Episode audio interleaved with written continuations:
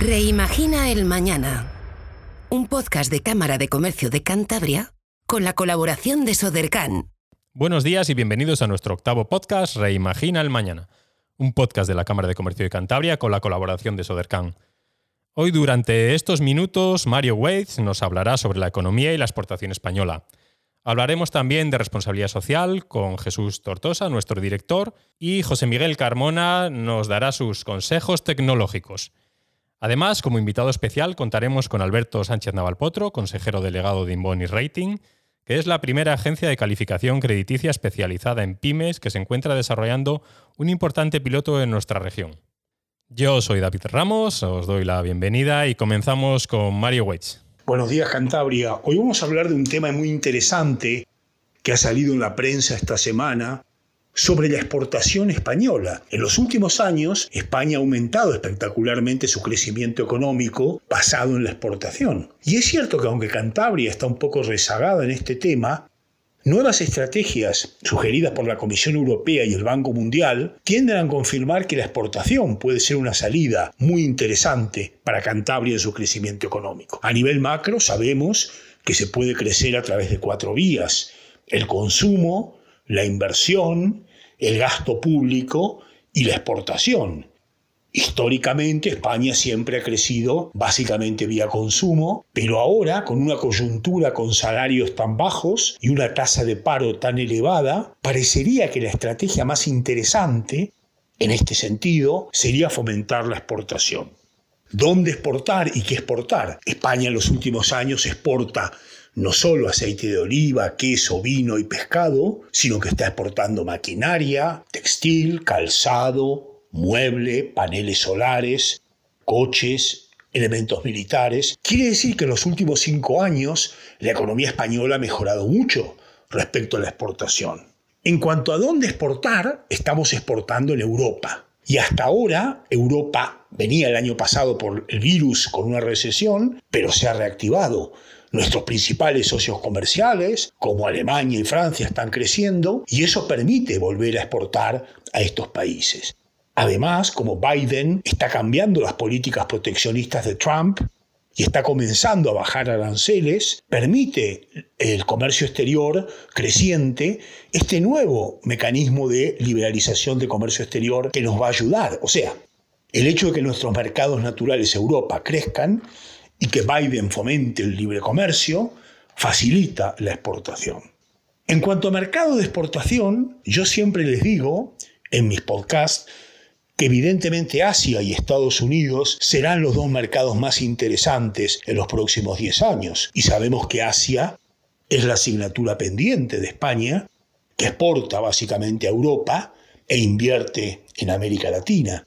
Quiere decir que tratar de ver un poco los mercados de China, de India, Singapur, Corea, a través de ferias, misiones comerciales y acciones vinculadas con el marketing, para que conozcan nuestros productos es importante. Y como España es un país de pymes, básicamente para que una pyme exporte, claro, no cualquier pyme puede exportar. En el Banco Mundial pensamos que hay que tener como mínimo cuatro condiciones. Primero, un buen producto. Segundo, una buena estrategia. Tercero, tener dinero para aguantar, porque desde que uno comienza una estrategia exportadora, hasta que llegan los primeros pedidos pueden pasar bastante tiempo, dos años, tres años, tener dinero para aguantar. Y cuarto, asesorarse, y esto es el problema, ¿no? La pyme española no sabe cómo exportar, no sabe de Incoterms, no sabe de estos temas evidentemente técnicos, carta de crédito, y a través del gobierno cántabro y sus organismos de asesoramiento, el ISEX, los ministerios de, de industria regional, se ayuda evidentemente al exportador. Por ahí yo creo que pasa una de las claves para que Cantabria pueda evidentemente progresar de manera significativa. Históricamente, Cantabria, a pesar de que es una comunidad pequeña, ha exportado muchos productos, conserva de pescado, reactores nucleares, acero, tejidos, autobuses, electrodomésticos, neumáticos, sanitarios, tabaco, bueno, etcétera, ¿no? Y sin embargo, siempre hemos vivido muy metidos en nuestra comunidad autónoma, sin salir. Y realmente la empresa española solo exporta cuando el consumo interno disminuye. Pareciera que para poder exportar necesitamos que haya una crisis, que no se venda. Y en ese sentido yo creo, y el mensaje que les quiero dar en este eh, podcast, es que hay que fomentar esa estrategia exportadora a través de la internacionalización y en eso tanto el ISEX como los organismos públicos regionales pueden evidentemente jugar un papel asesorando al empresario. Muchas gracias y les deseo buen fin de semana a todos. Muchas gracias, Mario. Ahora damos paso a la sección de apoyo a la competitividad empresarial.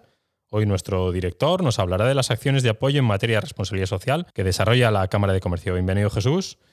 Cuéntanos qué es la responsabilidad social y qué hace la Cámara para ayudar a las empresas en su implantación. Buenos días, David. Bueno, pues la responsabilidad social es cualquier buena práctica que de forma voluntaria desarrolla una empresa sin que nadie se lo exija. Eh, es posible que una empresa desarrolle unos compromisos éticos en compensación por el impacto que esté desarrollando en el medio que la rodea, con sus vecinos, con el medio ambiente, etcétera. Pero también nos encontramos en muchísimos casos que la empresa está desarrollando estas buenas prácticas de forma motu propio, ¿no? Es decir, por, la propia concienciación de la empresa y, eh, bueno, pues eh, prácticamente este es el grueso de, las ocasiones que nos encontramos.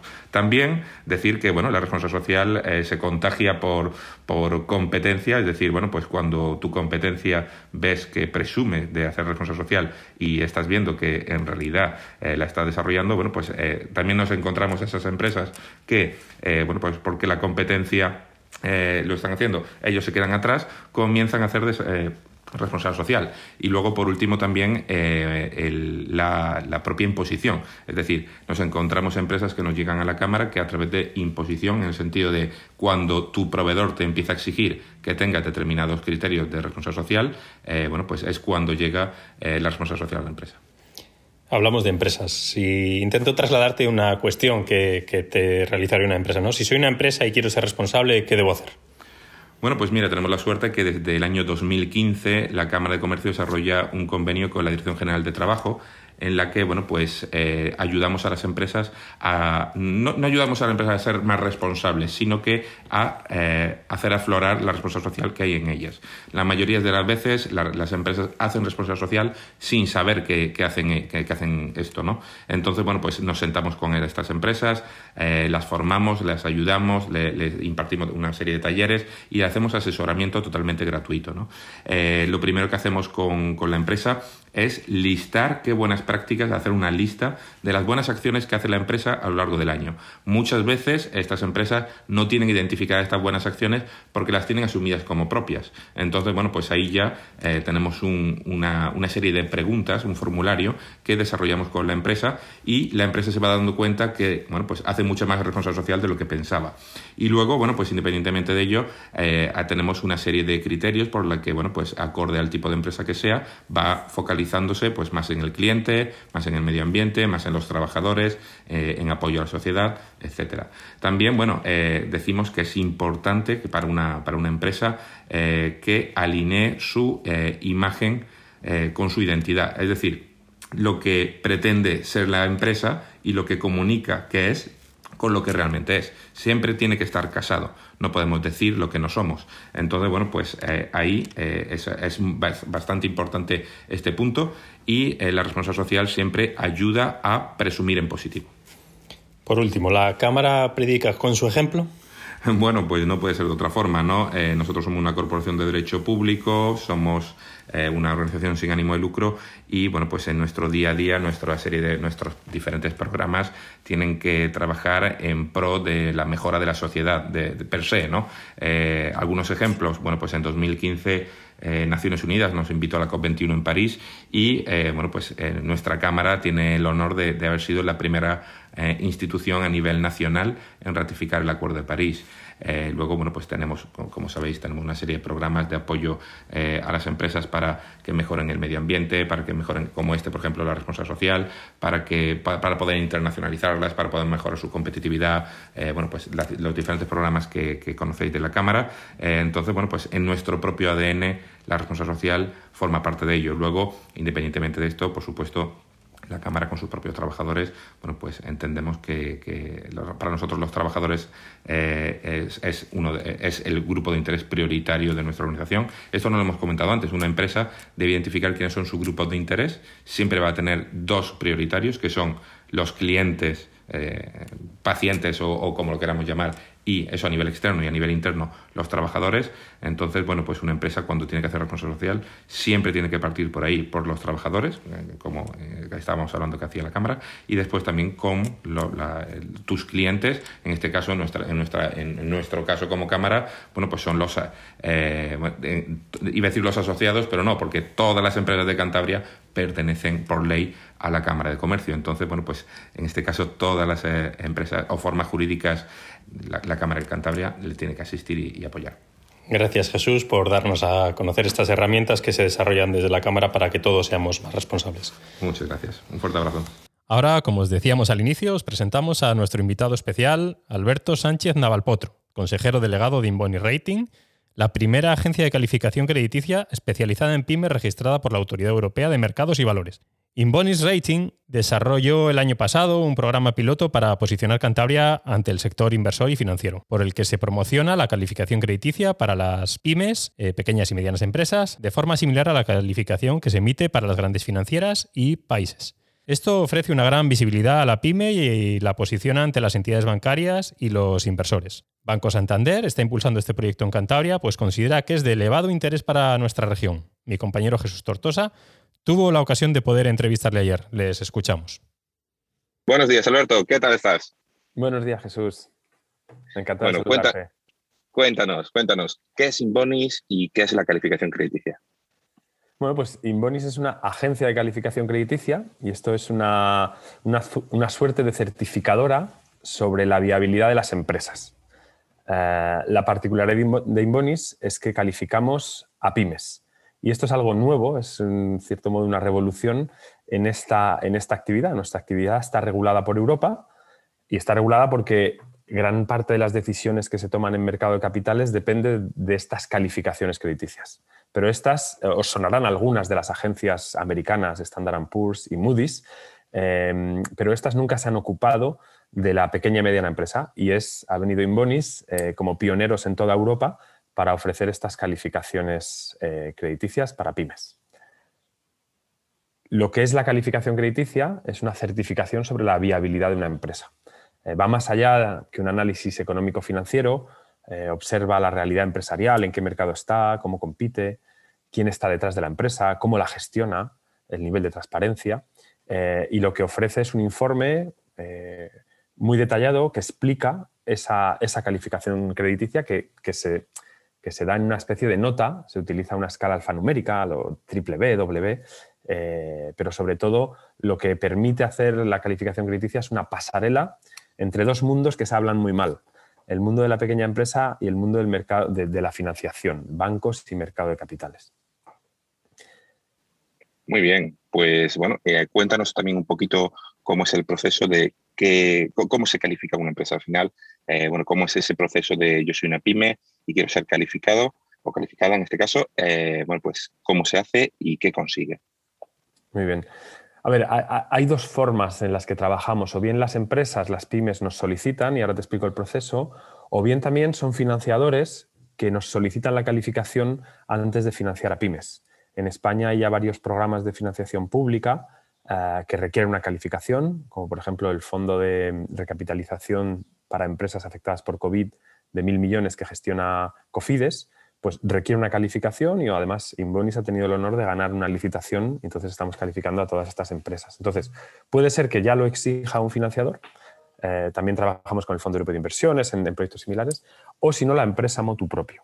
Eh, ¿Cómo es ese proceso? Pues contacta con nosotros, nuestros equipos, y nosotros lo que hemos, cuando hablaba de innovar, lo que hemos hecho es, me encanta la palabra democratizar, hacer algo que solo podía ser utilizado por unos pocos y en gran parte por su precio, Em, a que sea utilizado por la mayoría. ¿no? Em, pero la, democratización no es solo el precio, también es el proceso. Eh, cuando calificas a una empresa pequeña o mediana, pues tienes que hablar con el, con, el, con el, dueño, con el propietario, con el gestor. y tienen muy poco tiempo. Entonces, eh, el proceso ha de ser muy liviano. Lo que hacemos es, pedimos lo que se llama un cuaderno de, rating, que son unos elementos eh, que todas las empresas tienen. Son eh, catálogos de producto, cuentas, organigrama, cómo están organizados, algo que permita, informaciones que permiten a nuestros analistas empezar a, estudiar la empresa, a estudiar quiénes son los competidores, a estudiar el sector para evaluarles. Y luego lo que hacemos es una videoconferencia de una hora que está muy bien estructurada al cabo de unos días y a partir, para resolver dudas y a partir de ahí emitimos el informe de calificación. Es un proceso que en total eh, tarda una semana, semana y media en tiempo calendario, pero en tiempo de dedicación del empresario mm, de media estamos en dos horas y media, tres horas. O sea que es un proceso bastante, bastante liviano. Y luego lo que aporta, eh, lo, que, lo que aporta una calificación a una empresa es tener una mirada, una mirada independiente de cómo te ve el sistema. Porque nosotros en el fondo somos sistema, estamos regulados por la Autoridad Europea de Mercados y Valores, por la Autoridad Bancaria Europea, esto es un mandato de la Comisión, somos parte del sistema financiero. ¿no? Eh, lo que pasa es que el sistema financiero no tiene costumbre de decir por qué, ni explicar claramente el por qué. Cuando vas a un banco, pues te dice, pues sí, sí, te financiamos, o quizás esta vez no, tienes que mejorar, pero no sabes exactamente cómo. Entonces, esto es una. El informe de calificación se explica ese por qué. Eh, y eso estamos viendo que es de gran utilidad eh, porque permite a las empresas prepararse a tener conversaciones con el, con el sector financiero. Muy bien, hablabas de democratizar precio. ¿Qué puede costar, eh, por ejemplo, eh, en una calificadora eh, habitual una calificación y, qué, diferencia en Bonis hay? Bueno, a ver, nosotros es, otro mundo, hemos abierto una categoría. Las, si miras el precio que pagan las empresas del IBEX por una calificación de Moody's Standard Poor's estamos de media en 750.000 euros eh, o por ahí. Luego, las, en, el mercado de capitales, cuando empresas ya medianas, no tan grandes como las del IBEX, pero muy, muy grandes, eh, pues estaban pagando en torno a 80, 60, 60 80.000 euros. Nosotros estamos en un rango menor, en un rango en torno a los 5.000 euros. Luego hay un, poco de horquilla porque depende de la complejidad de la empresa en la que, califiquemos, pero vamos, la idea era dividir por 100 las empresas del IBEX y por 10 lo más bajo que se estaba haciendo, o sea, que sea una democratización real. En vez de que hoy en España las grandes agencias apenas califican a 40 empresas. Eh, y con emisiones y demás había otras 20 o 30. Nosotros queremos llegar a un colectivo de 25.000 empresas, que son empresas medianas, que representan el 25% del PIB. Muy bien. Bueno, pues eh, tenemos la suerte de tener un piloto con vosotros aquí en Cantabria. Cuéntanos el origen de este piloto y, bueno, y quién está colaborando en ello. Bueno, el, origen es Cámara, para empezar, Cámara España, Cámara Cantabria que recogió el guante eh, con la idea. Vosotros, la Cámara es, es, tenéis un tejido, conocéis a la empresa, ¿no? Y la empresa es de de su territorio, ¿no? Entonces, eh, pues yo creo que os gustó, eh, os gustó lo que, eh, lo que puede ofrecer a la calificación a las empresas de Cantabria. Y bueno, recogisteis el guante, el convenio es básicamente promocionar la calificación. Es verdad que es un producto nuevo, es un producto sofisticado, pero es un producto que abre muchas perspectivas a una empresa. Y, y, bueno, se unió también Informa, eh, Informa, como sabéis, es la gran base de datos en España, con quien nosotros colaboramos eh, mucho. Entonces, entre Cámara Cantabria, eh, por iniciativa de Cámara España, Informa e Inbonis, pues lanzamos esta iniciativa. iniciativa a la que se sumó igualmente el Banco Santander, porque, por supuesto, como, como banco, como financiador, solo puedes estar a favor que tus clientes vengan con una información de calidad, eh, y además con un análisis independiente. Les va a facilitar el trabajo. ¿no? Y bueno, en Cantabria ya hemos eh, calificado unas cuantas, unas cuantas empresas, eh, algunas de diferentes tallas. ¿no? La primera que calificamos es una empresa que se llama NetBoss. Y la razón me sorprendió porque estaba muy bien como financieramente, pero le pregunté al consejero delegado, digo, ¿pero por qué, por qué os calificáis? Y dice, bueno, es que nosotros trabajamos con la mitad de las empresas del IBEX y claro, nos empiezan a decir que como somos pequeños, que si la crisis nos va a afectar y, era para demostrar que somos solventes. Y bueno, ahora estamos calificando a Formas Pack, Formas y Envases, que es una gran eh, historia de éxito de una empresa cántabra, eh, que además es una empresa que a día de hoy es triple B. Triple B es para mí es una pyme puede ser triple B, es decir, mejor que empresas del IBEX 35. Y esto parecía que había un prejuicio de decir, bueno, por, porque eres pequeña no, no, puedes tener una buena calificación, pero sí que puedes. Así que eh, Formaspack es una, es, una historia de éxito y que se refleja en la calificación. Muy bien, bueno, pues nada, se nos echa el tiempo encima. Por último, cuéntanos qué, qué pasos estáis dando y por qué la calificación crediticia se está haciendo cada vez más importante, por ejemplo, de cara a los fondos europeos.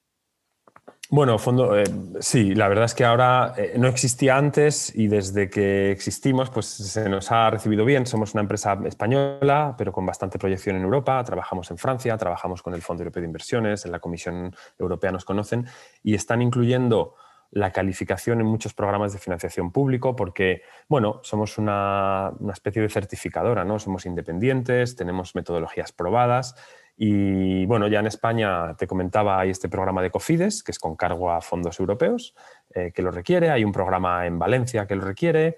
En Francia estamos trabajando en un programa que se ha lanzado de 20.000 millones para financiar a 10.000 empresas, que es masivo, eh, en el que con, con, garantía del Estado, o sea que también lo requiere. Estamos viendo que hay una transformación de sector público que necesita actuar muy rápido y que a lo mejor no tiene todos los medios para el despliegue de la, de la cantidad ingente de fondos que nos llegan y se van a apoyar en entidades independientes como nosotros para asegurar, asegurarnos que las empresas que reciben estos fondos son viables eh, visto desde los ojos de un tercero independiente como, y con metodologías probadas como nosotros. Así que yo creo que estamos consiguiendo el propósito corporativo con el que lanzamos Inbonis, que es que eh, haya igualdad de oportunidades para las, eh, para las pymes eh, también en, sus opciones o alternativas de financiación.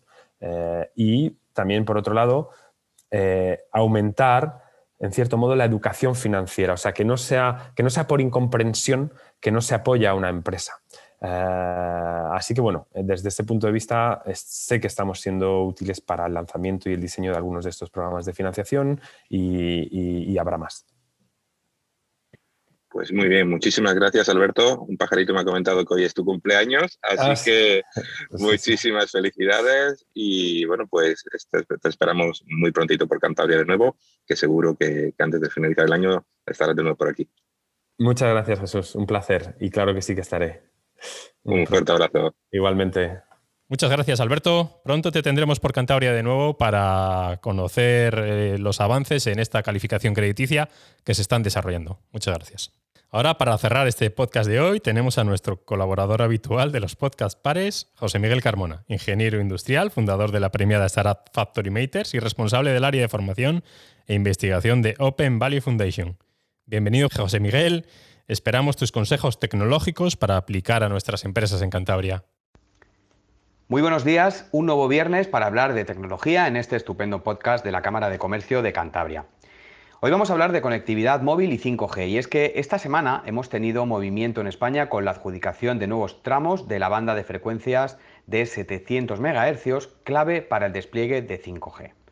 Pero antes de entrar en 5G y sus posibilidades que veremos en próximos podcasts, vamos a ver qué es esto del espectro radioeléctrico y cómo su aprovechamiento puede cambiar muchas vidas.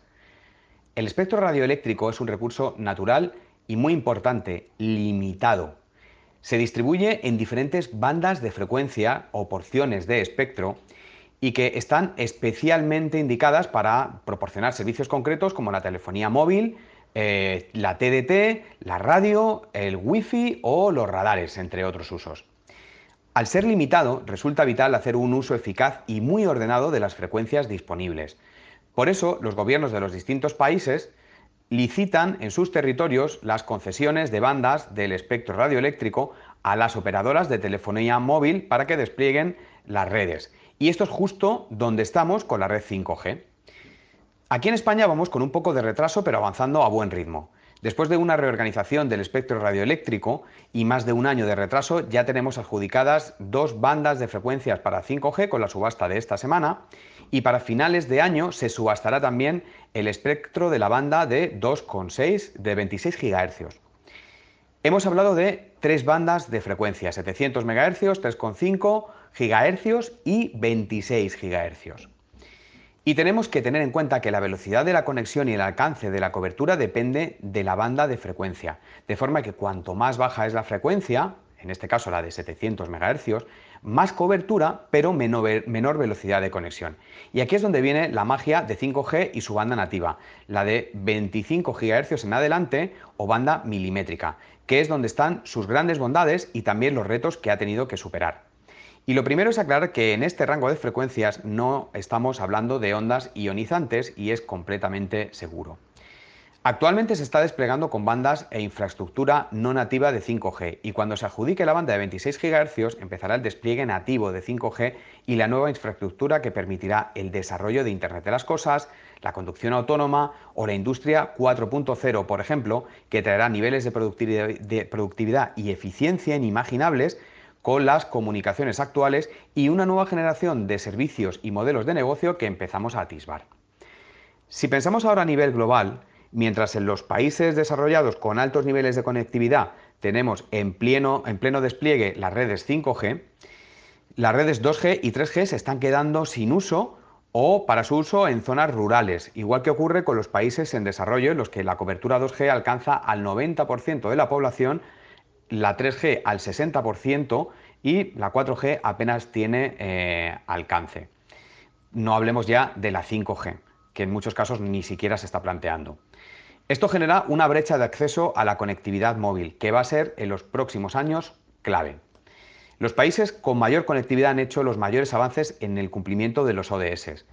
El mayor incremento de usuarios de móvil se está produciendo en los países en desarrollo, donde son un aliado contra la pobreza por su alta penetración en zonas rurales y poco comunicadas. Si bien sus conexiones, como hemos visto, eh, son peores y es que el coste de la infraestructura, los dispositivos y las tarifas de conexión, además de las habilidades digitales de las personas beneficiarias, son grandes barreras que están incrementando la brecha de conectividad. Así, en este momento de transición tenemos una oportunidad inmensa de repensar cómo redistribuir tecnología y recursos para que los beneficios de la conectividad móvil que tanto hemos disfrutado en los países en desarrollo permitan el desarrollo de las personas en todos los entornos y sobre todo de las más vulnerables. Muchas gracias y nos vemos muy pronto en el próximo podcast. Un saludo. Muchas gracias, José Miguel. Dentro de dos semanas te volvemos a escuchar. Hasta aquí ha llegado nuestro octavo podcast. Esperamos que lo hayan disfrutado y como siempre ayúdennos a difundir toda esta información importante para las empresas de la región. Damos las gracias de nuevo a Sodercan, quienes hacen posible que este podcast pueda acompañarnos en nuestros paseos cada semana. Un fuerte abrazo, hasta la semana que viene. Reimagina el mañana. Un podcast de Cámara de Comercio de Cantabria con la colaboración de Sodercan.